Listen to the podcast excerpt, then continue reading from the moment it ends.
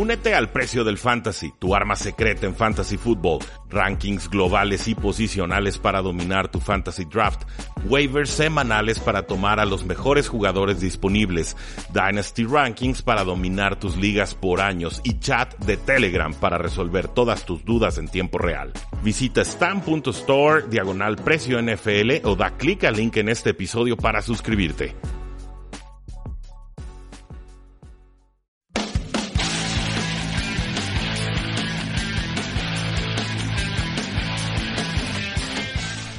Damas caballeros, bienvenidos a un programa más de Tres y Fuera, donde la NFL no termina y nosotros tampoco. Mi nombre es Rudy Jacinto y estamos listos para analizar todos los duelos que nos quedan en la semana 5 de Acción NFL. Nuestras formas de contacto, no las olviden, facebook.com diagonal 3 y fuera, Twitter como arroba paradoja NFL, 3 y fuera.com y por supuesto la invitación a que se suscriban a nuestro podcast 3 y fuera NFL en la plataforma que ustedes gusten y manden, se suscriben desde su celular y les llegan estos programas exclusivos en automático.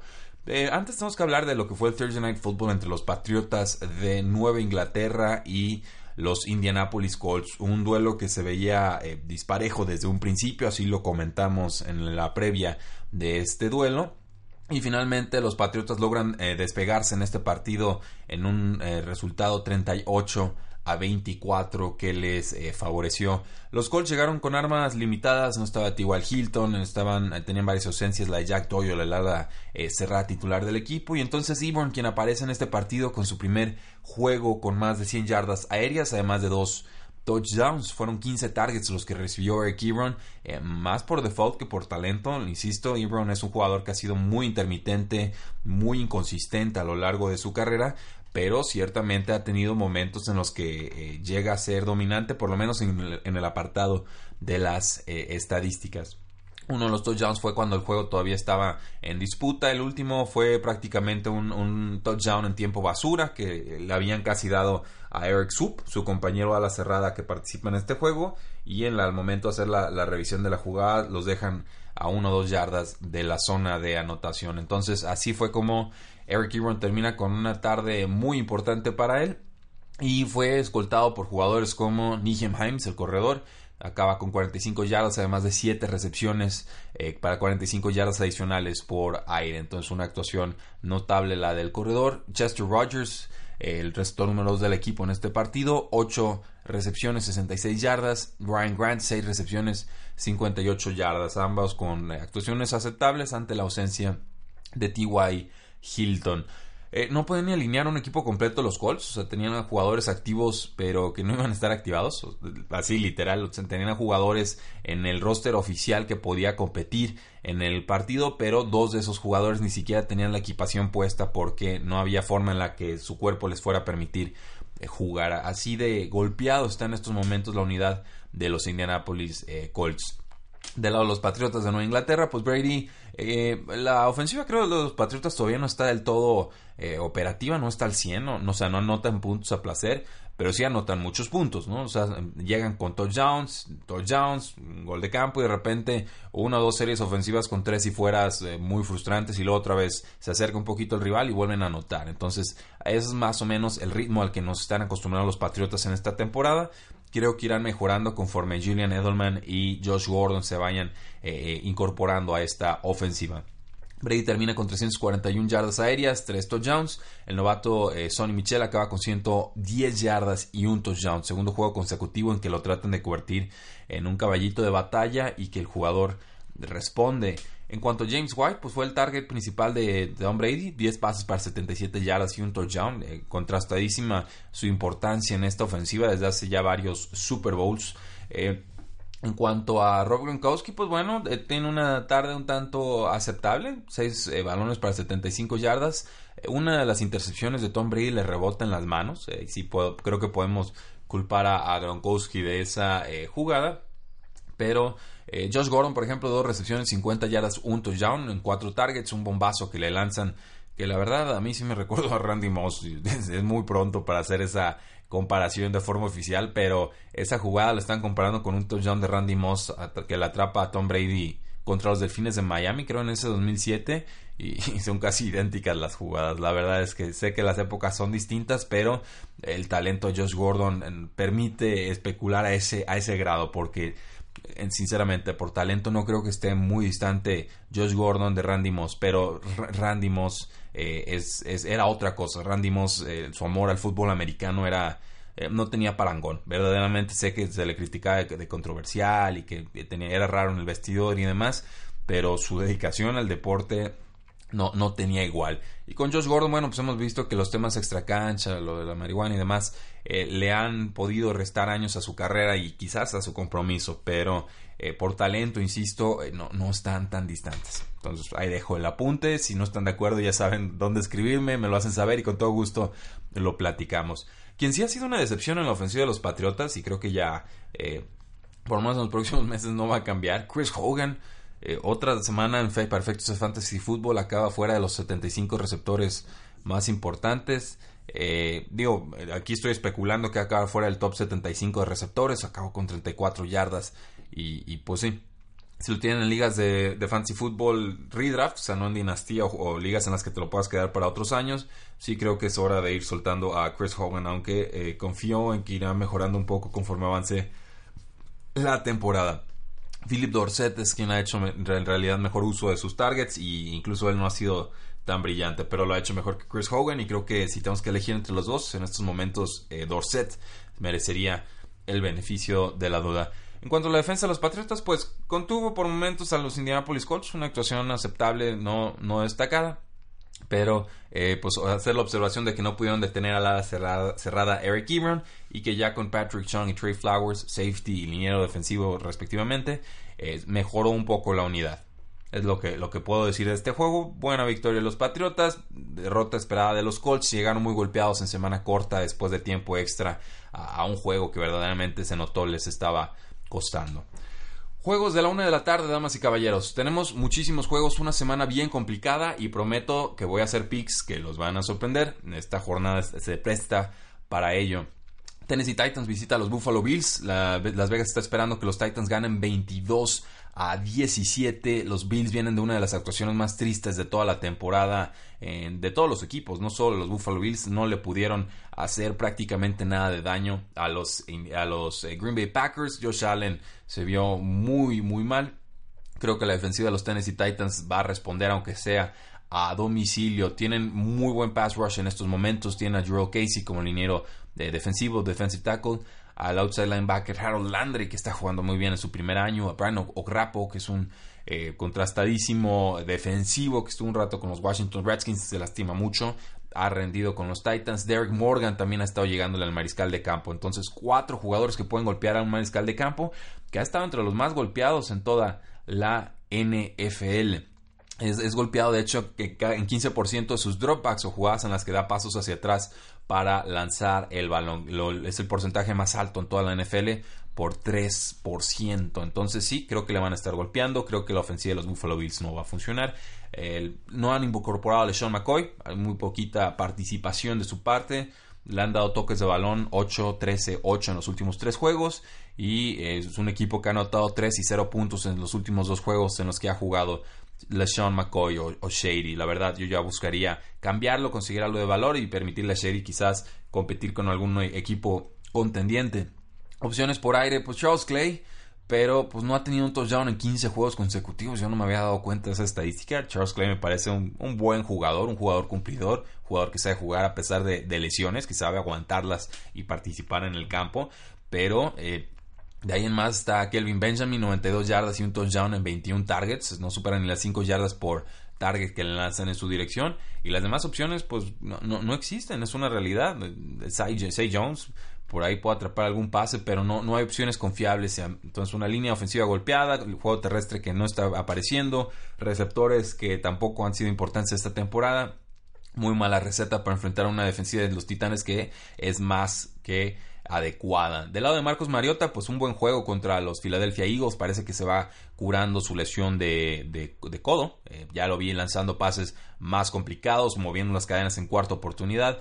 Corey Davis empieza a ser este personaje dominante que esperábamos cuando aparecía en el draft hace ya un par de temporadas. Ha tenido 26 targets en esta temporada. Eh, Dion Lewis, que el corredor ha tenido 14, Tewan Taylor 13. Y creo que ese, ese nombre, Tewan Taylor, es el que empieza a brillar con la salida de Richard Matthews, quien pidió ser eh, agente libre y el equipo le concedió su eh, deseo. Entonces, ojo con Corey Davis, claro, opción número uno de pase en este partido. En el, juego anterior tuvo 9 targets, 161 yardas y un touchdown. Ese touchdown fue para ganar el, partido.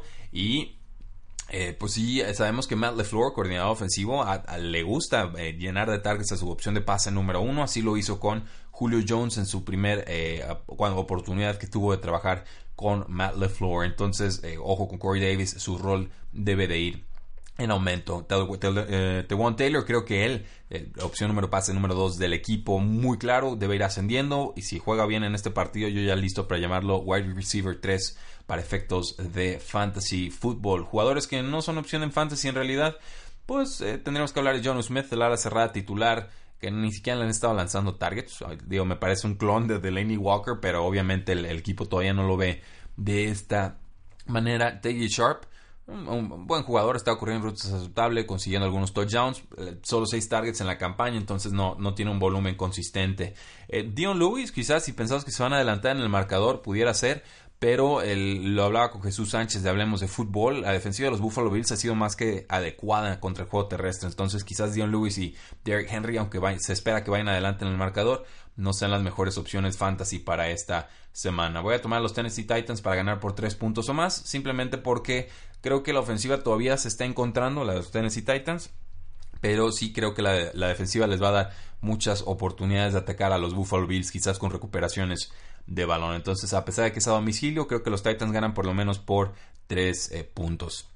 Los Miami Dolphins visitan a los Cincinnati Bengals, Bengals favoritos por 5 puntos y medio y me parece justificado. Cincinnati ha demostrado ser mejor equipo esta temporada, están de locales, eh, la ofensiva de los Bengals ha estado que arde, la defensiva no tanto, tiene algunas bajas claves, pero eh, los Dolphins bajaron las manos seriamente la semana pasada. Entonces, Andy Dalton va a tener algunas lesiones. Sus opciones principales de pase van a ser la Tyler Boyd, receptor slot revelación este año con 36 targets.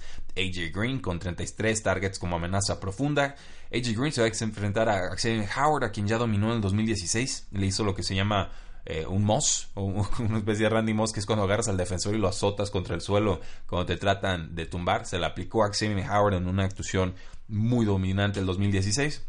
Entonces creo que Green le puede volver a ganar la partida. La sorpresa para este juego, la lesión de Gio Bernard, parece que ahora le toca a él estar fuera entre dos a cuatro semanas. Eh, lástima, es un gran jugador, pero regresa eh, Joe Mixon. Entonces no creo que el backfield eh, extrañe la ausencia de Bernard, como en su momento no creo que la ausencia de Mixon fue tan pesada porque sí tenían a Gio Bernard. Entonces son jugadores que se complementan. Ojalá podamos verlos juntos en el campo en algún momento de la temporada. John Ross también ha tenido algunas lesiones. CJ Usoma. Creo que CJ Usoma y no Tyler Croft será quien reemplace a Tyler Eifert, quien ya desgraciadamente está fuera por una lesión de rodilla el resto de la temporada. Pero CJ Usoma ya había corrido más targets, había sido utilizado más como receptor en esta campaña cuando Tyler Eifert estaba sano y especulaba que, que, creía que él iba a ser el que tuviera el beneficio de la ausencia de Tyler Eifert y parece que las noticias hoy por hoy lo están confirmando así. Entonces, palomita para tres y fuera. No había muchos que hablaran de CJ Usoma antes de que fuera noticia en Road World, pero ahí lo teníamos eh, en algunas ligas de fantasy fútbol y recomendándolo en otros espacios. Eh, entonces creo que los receptores van a tener éxito. Creo que Joe Mixon puede eh, ser una de las grandes joyas en esta semana. Creo que se deben adelantar los Cincinnati Bengals. Y de los Dolphins, pues no, sé qué esperar, sinceramente. Su jugador más explosivo tiene que ser Kenyon Drake.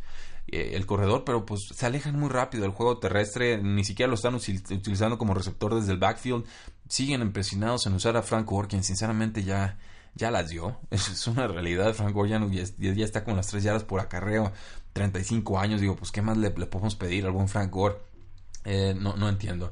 17 targets para Kenny Stills y Albert Wilson, 16 para Danny Amendola, 15 para Jackie Grant, 14 para Kenyon Drake, que creo que le podrían lanzar bastante más cuando necesiten mover las eh, cadenas. No hay duelos preocupantes para los receptores, receptores de los eh, Dolphins, lo creo, solamente eh, han tenido juegos muy dominantes receptores contra esta defensiva. Julio Jones superó las 170 yardas. Eh, Mohamed Sanu superó las 111 yardas. John Brown casi llega a las 100 yardas y el touchdown. Devin Funches 67 yardas y un touchdown. Tenemos por ahí de Ryan Grant 59 yardas. Calvin Ridley 54 yardas, dos touchdowns. T.Y. Hilton 46 yardas, un touchdown. Son, son casi todos los receptores que han enfrentado esta campaña. Entonces, creo que ahí sí eh, hay, o sea, hay espacios para que los delfines puedan hacer daño, definitivamente, pero le podrán mantener el ritmo ofensivo a los Bengals. Yo tiendo a, creer que no. Entonces voy a tomar a los Bengals. Creo que ganan por más de un touchdown como locales. Y creo que el 3-0 que vimos de los Delfines de Miami va a quedar como espejismo. Los Baltimore Ravens visitan a los Cleveland Browns. Eh, Ravens favoritos por tres puntos. Un duelo divisional complicado. Está funcionando bien la ofensiva de los Baltimore Ravens. Se ve sano Joe Flaco. Se ve que la llegada de Lamar Jackson le metió fuego a, su temporada. Le está, motivado el, caballero. Y las armas ofensivas que le contrataron en, agencia libre están funcionando. Willis Snead en corto. John Brown en profundo. Michael Crabtree en zonas intermedias o más largas. El juego terrestre pues balanceado entre Alex Collins y Javorius Allen. Eh, Allen va a seguir siendo factor por aire y en zona de roja por los fumbles que ha cometido Alex Collins. Entonces esto no debe de ser una eh, sorpresa. Los Cleveland Browns han permitido buenas actuaciones de corebacks en, a lo largo de la temporada. Eh, por muchas razones, la ofensiva no, no, carburaba bien al inicio de temporada, y, pero incluso ya con la entrada de Baker Mayfield a la ofensiva eh, tuvieron un duelo de cuarenta y tantos puntos y de vuelta. Entonces, eh, debe de haber actuación, debe haber volumen de juego para Joe Flaco. Creo que Michael Crabtree con 34 targets y John Brown con 30 deben ser los receptores más importantes del equipo y tendrán adecuada actuación en este juego. En cuanto a Willie Smith, pues 26 targets, eh, un wide receiver número 4 para efectos de fantasy football y, destacar la llegada de Hayden Hurst, este novato a la cerrada de primera ronda tomado en este draft, se había lastimado del pie, se asentó varios juegos, pero parece que ya regresa, es querido y valorado por el equipo como bloqueador y me parece el mejor target eh, que tiene el, equipo en cuanto a alas cerradas, entonces eh, entiendo que hay muchas alas cerradas que utilizan los Baltimore Ravens y por eso hay que evitar usarlo en esta semana, pero sí creo que si alguien se va a hacer con la mayor parte de la ofensiva para las cerradas de los Baltimore Ravens debe de ser Hayden Hurst. Eh, del otro lado del balón, pues Baker Mayfield tiene ya la ofensiva a su cargo, 19 targets para Jarvis Landry, 14 para Antonio Callaway, el receptor abierto que decían iban a, tratar de bajarle un poquito el volumen de juego porque no había estado respondiendo del todo bien ah, en cuanto a la eficiencia que pudiera tener en el, eh, en el juego. Entonces, eh, David Njoku con 9 targets también se vuelve más importante. Duke Johnson y Richard Higgins 8 targets respectivamente. Eh, ¿Le podrán hacer daño a los Baltimore Ravens? Tiendo a creer que no mucho, que es un juego que se debe quedar en los 20 bajos, cuando mucho quizás 20-17. Pero me, me, gusta lo que vi de Baker Mayfield en el juego pasado. las intercepciones no fueron realmente su, su culpa y en general me, me aprecio eh, la, forma, la chispa que le puso a los, a los Cleveland Browns contra un tiroteo que tuvieron con los Oakland Raiders. Sin embargo, creo que está más completo Baltimore, creo que tiene más claras las ideas, creo que vienen con mejor inercia, creo que como duelo divisional eh, el equipo es un equipo más experimentado. Creo que la defensiva de los Baltimore Ravens ha estado mejorando eh, a partir de este descalabro que tuvieron contra los Cincinnati Bengals. Entonces, por eso le voy a dar el beneficio de la duda a los Baltimore Ravens en su visita a Cleveland. Creo que ganan un juego ajustado por unos 3 puntos o menos, porque los juegos divisionales son bien, bien tramposos.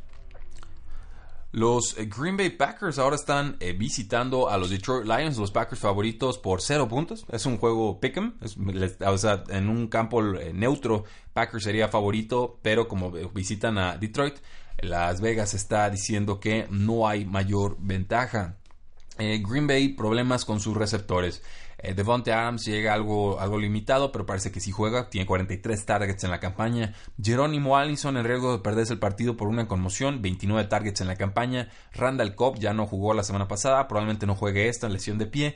27 targets en la campaña. Entonces, ¿dónde nos deja esto? Nos deja con los 25 targets de Jimmy Graham, el ala cerrada, con Ty Montgomery, que ha tenido 15 targets desde el backfield. Incluso podría ser usado como receptor. Y Nos deja con los receptores novatos, nos deja con Valdés, eh, Marqués Valdés Cantlin, que parece el primer beneficiado por estas ausencias. Nos deja con David Moore, que es la cuarta ronda que tomaron en este año. Y nos deja con Equanimous St. Brown. Entonces, alguna mezcla de estos tres jugadores tendría que levantar la mano y aparecer para ayudar a Aaron Rodgers. Sí creo que se vería afectada la ofensiva de los Green Bay Packers. Entiendo que Aaron Rodgers puede hacer mucho, pero la química es importante. Definitivamente. Uh, Devonte Adams debe tener la cobertura del cornerback Darius Slay, seguramente, pero ya ha superado buenos duelos o difíciles duelos contra cornerbacks complicados como Xavier Rhodes y Tredavious White en la semana 2 y 3. Terminó con 64 yardas y un touchdown, 81 yardas y 0 touchdowns respectivamente. Entonces, el séptimo con más targets en zona roja de la NFL y con la ausencia de Kobe Allison, creo que Devonte Adams está listo para una gran eh, tarde. Eh, Jimmy Graham, pues, eh, también una, amenaza de, zona roja. Y el juego terrestre ha sido, ha sido interesante, ha sido eh, curioso, ha sido extraño, pero parece que Aaron Jones les empieza a robar el mandado a Jamal Williams. Entonces este jugador que empezó suspendido la campaña sería mi opción fantasy si tengo que elegir entre los dos. Del otro lado del balón, pues tenemos a Matthew Stafford que regresa a Ford Field.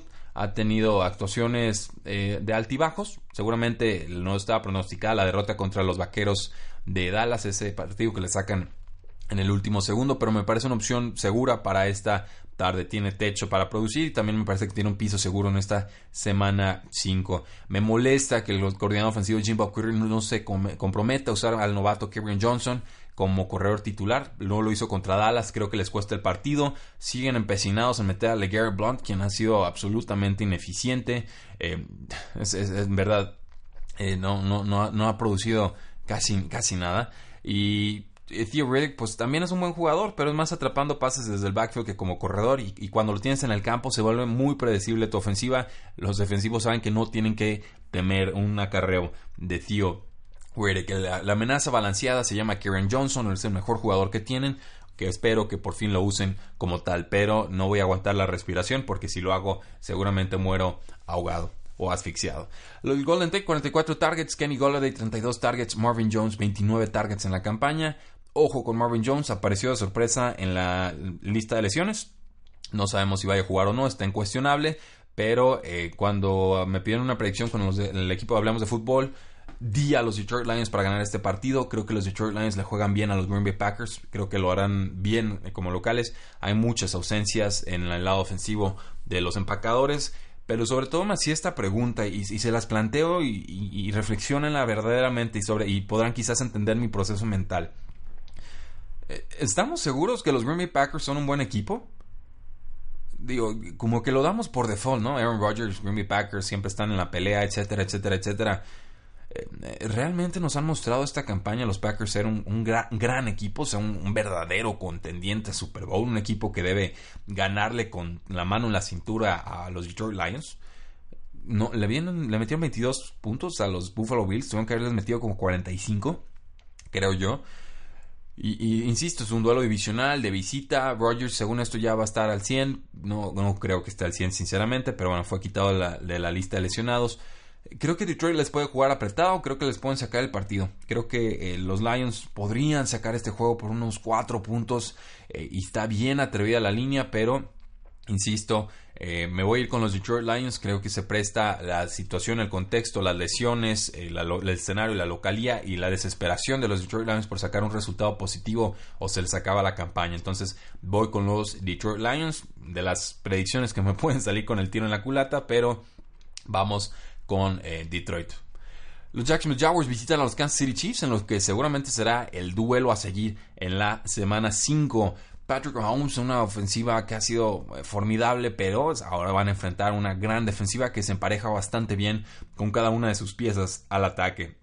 Tenemos a jugadores como Travis Kelsey, 38 targets, Ketari Hill, el velocista, 32 targets, Sammy Watkins, 24 targets, eh, salió del juego pasado, veremos si llega a este. Chris Conley, 12 targets, de, eh, Kareem Hunt, 7 targets desde el backfield. La ausencia de Watkins la semana pasada, pues convertía a Travis Kelsey y a Tariq Hill como las opciones principales de pase en esta ofensiva. Entonces, Jacksonville es el cuarto equipo que menos yardas ha cedido a alas cerradas, 135 yardas, y el tercero que menos ha cedido yardas a receptores abiertos con 444. Entonces, es el punto fuerte de Kansas City ofensiva contra el punto muy fuerte de los Jacksonville Jaguars, que es su defensiva. ¿Qué duelo nos espera? Eh, Quizás Conley sea el que pueda verse más favorecido como receptor número 3 del equipo. Eh, ha estado alineado con, en, la posición slot 62% de sus jugadas. Y hay jugadores como Quincy Enungwa, Sterling Shepard y Chris Hogan que han hecho algo de daño a Jacksonville desde esta posición de eh, slot. Entonces quizás Quincy, eh, perdón, Chris Conley sea el que se vea favorecido por ahí con un touchdown. De juego terrestre, pues Kareem Hunt ha corrido varias rutas de pase, no lo han utilizado tanto como me gustaría verlo, pero eh, Jacksonville ha limitado a los corredores esta temporada, están permitiendo 3.6 yardas por acarreo, por lo cual eh, o lo usan por aire o no creo que Kareem Hunt vaya a tener una buena tarde. Del lado de los eh, Jacksonville Jaguars, pues no va a estar Leonard Fournette, una vez más. increíble lo de este jugador, es tan talentoso como proclive a las lesiones.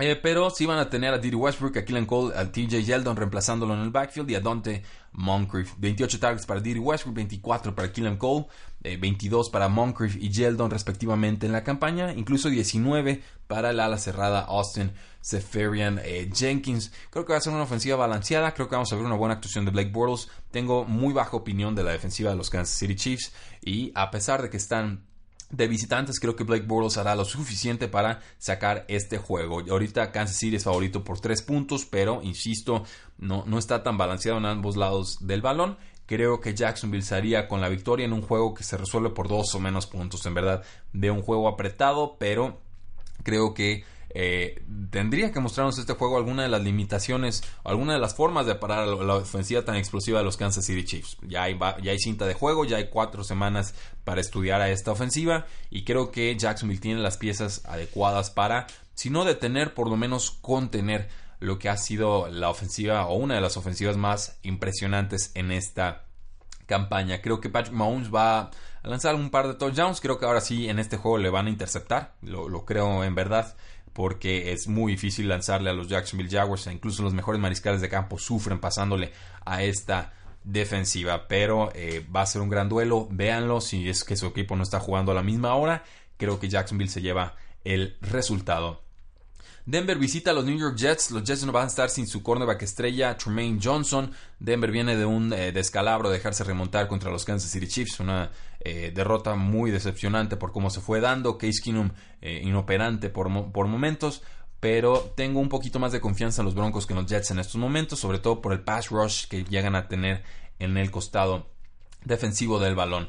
Con los receptores de los Jets de Nueva York, pues 37 targets para Quincy Enungo, el receptor slot. Robbie Anderson, 16 targets, eh, como amenaza profunda desaparecida de esta campaña. Bilal Powell, el corredor, y Terrell Pryor, el otro receptor profundo. 15 targets para cada uno y 13 targets para Jermaine Curse. Eh, pareciera que Quincy Enungua tiene un duelo más complicado que, todos sus demás compañeros. Va contra el cornerback Chris Harris, que ha sido eh, de los cornerbacks el mejor que han tenido los Denver Broncos. Ha estado jugando a muy buen eh, nivel. Pero pues hay que moverlo en la formación y ver si, dale, si le podemos quitar esa, esa cobertura a Quincy Enungua. Y del otro lado, pues no, no espero mucho de Robbie Anderson y de Terrell Pyre. Va a estar disponible el duelo. O sea, se presta el duelo, el emparejamiento ofensiva-defensiva para que alguno de los dos aparezca en el juego. Pero eh, les ha costado mucho tener ofensiva consistente a los Jets de Nueva York. Entonces sí veo cómo puedan hacer daño, pero es un boom bust, un pase profundo que vaya para touchdown. En realidad no veo juego consistente de los Jets. Entonces tampoco espero gran actuación de Sam Darnold. Eh, a pesar de que pues, la defensiva de los Denver Broncos, insisto, sí ha permitido actuaciones buenas a mariscales de campo.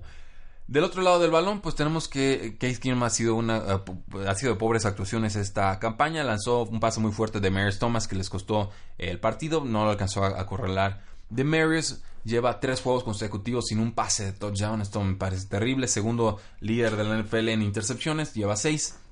Y peor coreback rating en pases dentro del bolsillo con 66.4. Eh, está funcionando mal, su quarterback rating es de 60.6 cuando lo presionan, esto me sorprende porque el año pasado fue de los mejores cuando lo presionaban y pues si siguen así van a meter a Chad Kelly, ¿eh? de, mí se acuerdan, la, la estrella pretemporada Chad Kelly le van a dar un vistazo. Lo que eso sucede, pues tenemos un ataque balanceado entre Royce Freeman y Philip Lindsay. El head coach Vance Joseph diciendo que había que involucrar un poco más a Royce Freeman en el ataque. Entonces, eh, esperen, esperen verlo. Creo que la mejor opción en el juego terrestre sería Lindsay con, con una etiqueta de running back número 2 o flex en fantasy football.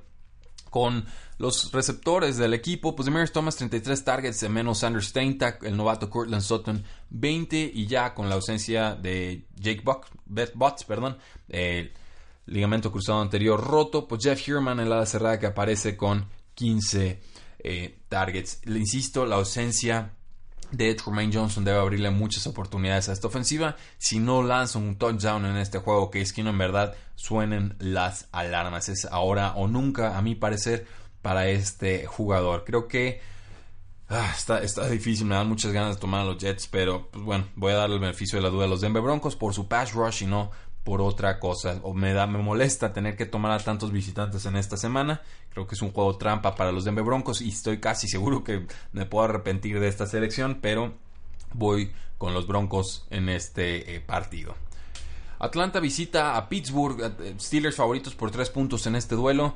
Eh, va a ser un tiroteo, tiene que ser un tiroteo, no hay defensivas de ambos lados del balón, pero Pittsburgh de local le puede anotar a placer a, los Falcons, en verdad lo creo, con Antonio Brown, con Juju Smith Schuster, con Vance McDonald de la cerrada que va apareciendo en esta campaña. Eh, todo parece indicar que acabaría como la cerrada número uno esta campaña fantasy.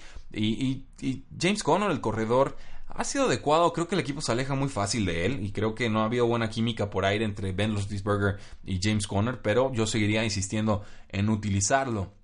53 targets para Antonio Brown, 49 para Juju Smith-Schuster, son números muy, muy altos. Nos refleja que Pittsburgh ha estado remontando en casi toda la campaña. Eh, Connor, 24 targets, Vance McDonald's, 15. Incluso el receptor slot tiene 13 targets. Entonces, me sorprendió ver que los Steelers no podían anotar a los Ravens en la segunda mitad de su duelo de que fue de Sunday Night Football. Pero creo que esto se va a revertir aquí. Creo que el solamente Desmond Trufant sería la, opción confiable como cornerback en el equipo. Quizás Robert Alford pueda contribuir algo como cornerback también, pero la ausencia de dos safeties y de linebacker de los Atlanta Falcons titulares eh, me, da muy mal augurio para esta franquicia. Del otro lado del balón, pues 46 targets para Julio Jones, 24 para Mohamed Sanu, para el anotador Calvin Ridley, 21 targets. 15 para Austin Hooper, 12 para Devin Coleman, el corredor. Regresa Devonta Freeman en acción. Yo voy a tener que jugarlo en algunas ligas de fantasy football. Creo que tendrá buen nivel. Creo que le ha costado un poco a Devin Coleman establecerse en el juego terrestre. Creo que la llegada de Devonta Freeman es más que bienvenida. Eh, y no, hay mucho que analizar. En realidad, creo que todos van a notar. Creo que va a ser un tiroteo. Eh, ha jugado mejor Matt Ryan que Ben Roethlisberger, no tenga la mejor duda de ello, pero Big Ben en casa es mucho mejor que Big Ben a domicilio. Entonces, en un juego que debe ser muy, muy apretado y superar los 30 puntos en ambos lados del balón, creo que eh, la localía va a pesar y creo que Steelers estaría sacando este resultado, con lo que prácticamente Atlanta se estaría pues desmarcando, se volvería casi relevante para efectos de postemporada. Veremos cuál es el resultado, pero creo que Steelers se lleva este juego. Los Giants visitan a los Carolina Panthers. Eh, los Giants lo harán sin Olivier Werner, su mejor eh, defensive end o pass rusher. Lo harán sin Evan Engram, su ala cerrada estrella. Y lo harán contra un equipo de Carolina que de local y con esa defensa sabe llegar a mariscales de campo. Y que Eli Manning eh, pues no tiene la movilidad de antaño si es que en algún momento la tuvo. Targets para eh, los Carolina Panthers, 26 para McCaffrey, 21 para Devin Funches, 15 para Torrey Smith. Y de ahí en más, en realidad, eh, el crimen, el crimen de lanzarle apenas cuatro targets o cuatro pases al novato DJ Moore. Estoy seguro que si lo usan les va a responder, pero para eso primero tienen que ver el talento que tienen y, decidirse a utilizarlo. Parece que el ala cerrada Greg Olsen estaría muy próximo a regresar a los emparrillados. Ya estaba entrenando esta semana, todavía no va a jugar en este partido. Entonces, eh, hay, duelos, no sé si intrigantes. Los, Giants respondieron la semana pasada contra los Santos de Nueva Orleans. La defensiva no fue la culpa de que no ganaran ese duelo, pero creo que la receta de Carolina de pases cortos, quarterback físico con movilidad y juego terrestre convincente le va a hacer daño a los gigantes de Nueva York. Del otro lado del balón, pues tenemos a Eli Manning con puros pasecitos cortitos, ridículos. Intentó apenas 3 de 41 pases para más de, digo, para, de más de 20 yardas. O sea, no ataca en profundidad, ni siquiera intenta atacar en profundidad. Lo empezó a hacer en el cuarto cuarto cuando tenían que remontar. Y según Eli Manning no, lo hace porque prefiere cuidar el balón, ¿no? O sea, cuidar el balón, como si en algún momento de su carrera Eli Manning le haya importado cuidar el balón. Pero pues, se han obsesionado con los pases cortos, sobre todo a Saquon Barkley, quien está siendo utilizado de forma ineficiente, entiéndanlo. o sea, está teniendo mucho volumen y mucha producción, pero no de la forma más eficiente. Entonces le dieron 16 toques de balón contra los Santos de Nueva Orleans, su cantidad más baja en esta campaña para un juego, pero volvió a superar las 100 yardas por cuarto juego eh, consecutivo y parece que los Panteras de Carolina podrían permitirle producción. Eh, si hay un punto débil ha sido creo yo el juego terrestre, están permitiendo más de 5 yardas por acarreo desde la semana 1 a la semana 3. Entonces, Saquon Barkley estén arriba, estén abajo en el marcador, va a ser utilizado, no tengo la menor duda. En cuanto a receptores, Odell Beckham 45 targets, Sterling Shepard receptor slot 29, Barkley 35, Evan Engram 13, obviamente está fuera por lesión, su suplente Brett Ellison que es más bloqueador que receptor. En general, creo que las Panteras deben de ganar en grande, em, en verdad lo creo.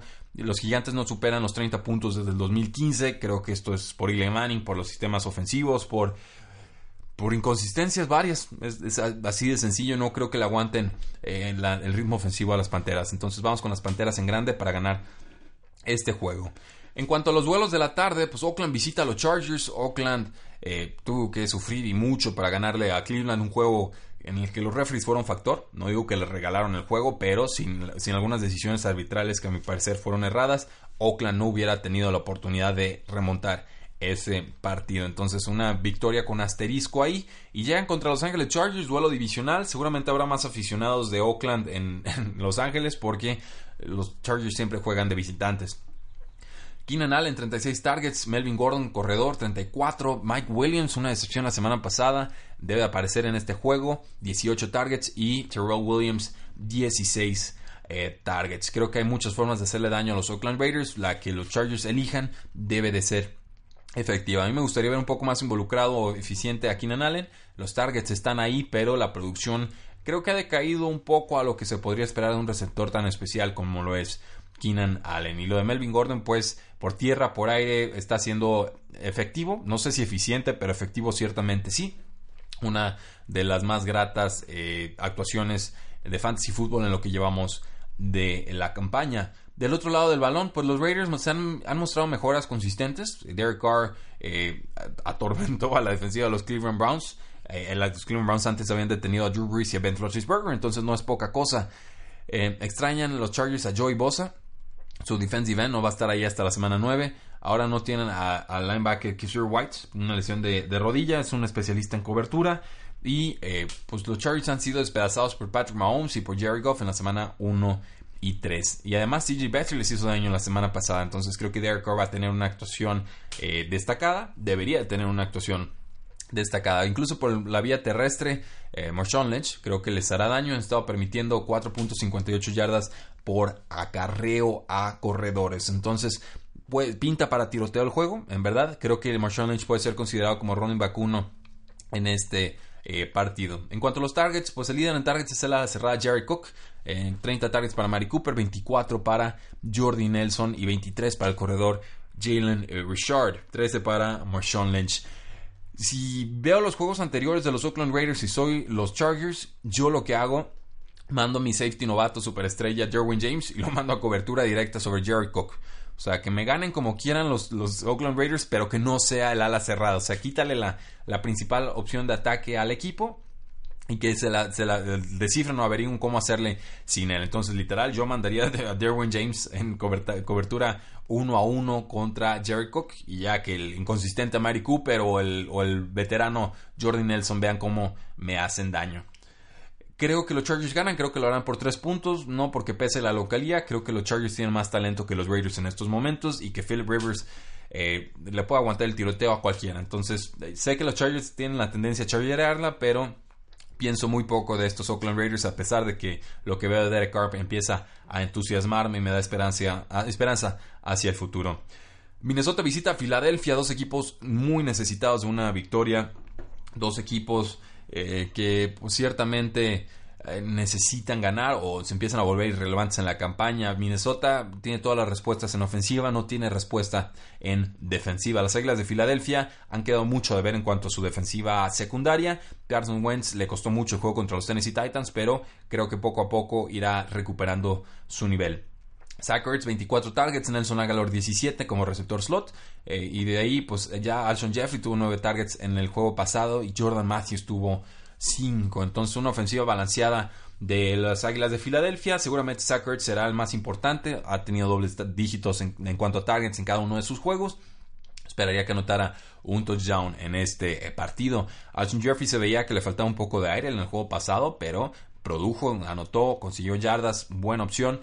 Eh, creo que le van a poder hacer mucho daño a los vikingos de Minnesota. No pienso mucho la defensiva en estos momentos. Les falta, falta Everson Griffin, su mejor pass rusher.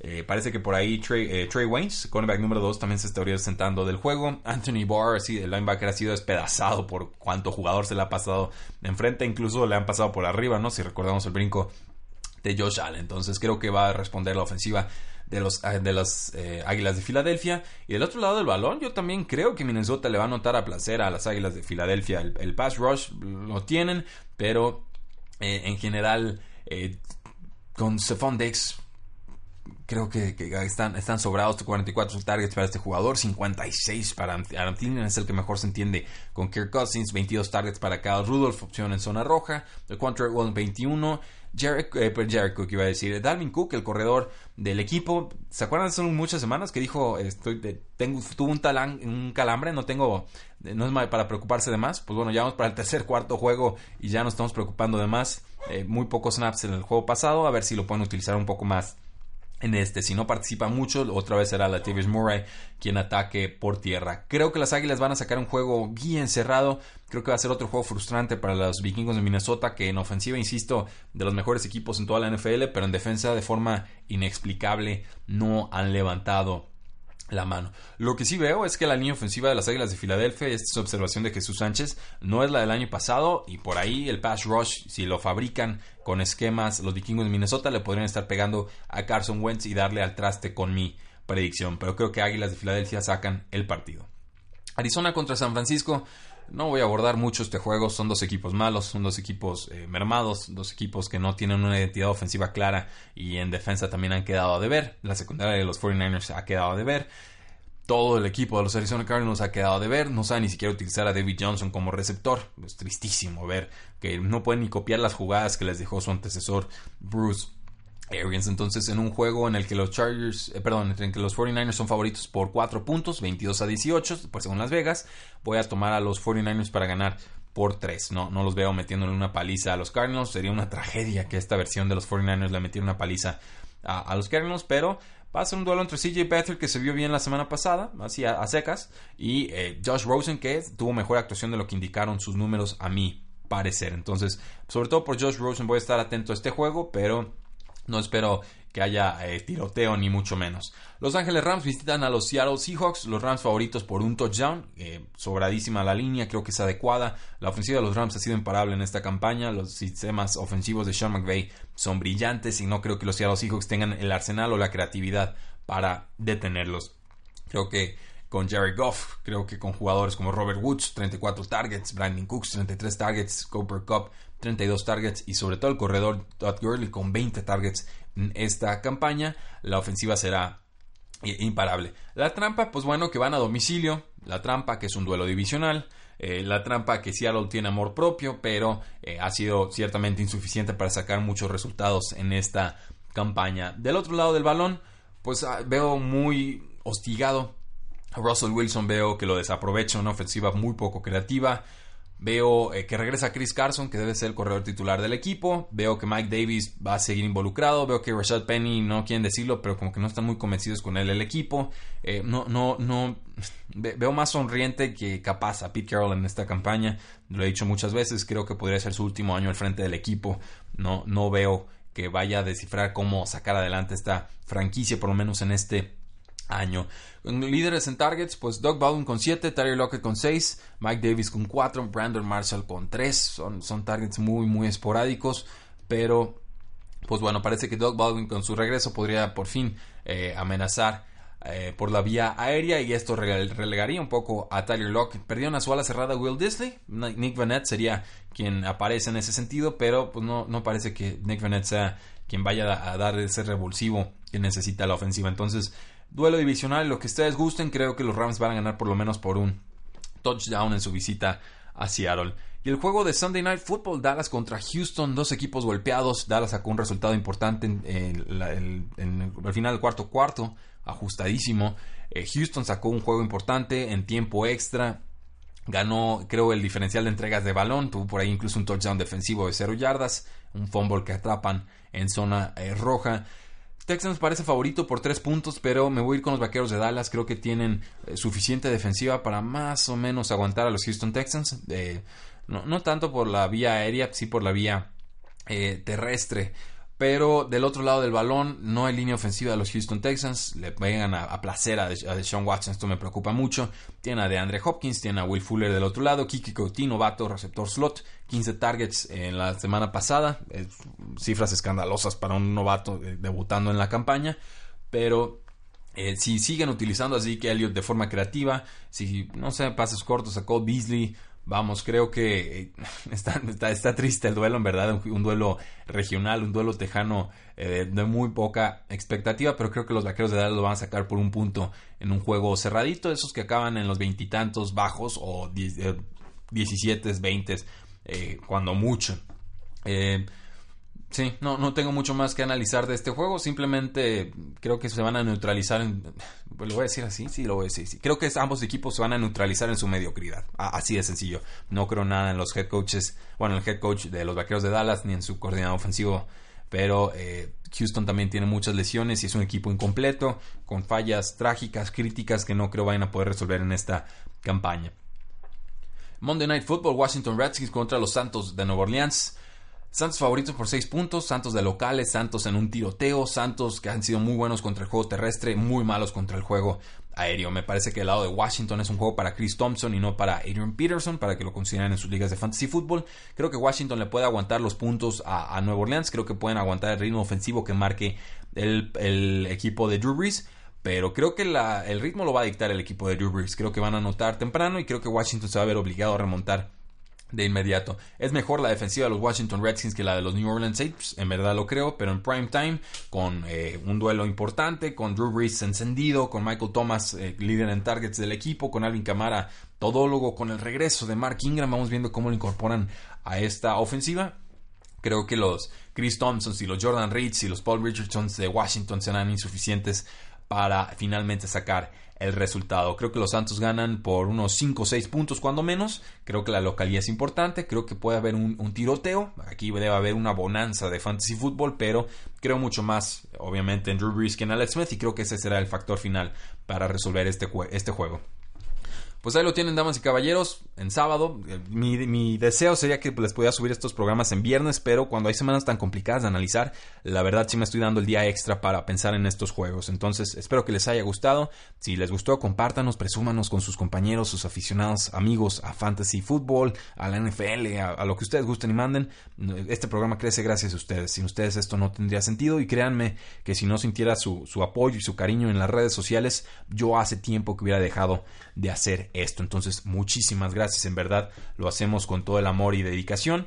Síganos en facebook.com diagonal 3 y fuera, Twitter como arroba paradoja NFL, 3 y fuera.com y suscríbanse al podcast 3 y fuera NFL. Disfruten la semana, semana 5, semana clave. Creo que aquí vamos a terminar de ver quiénes son contendientes y quiénes son pretendientes para el Super Bowl que se avecina. Muchas gracias, la NFL no termina y nosotros tampoco.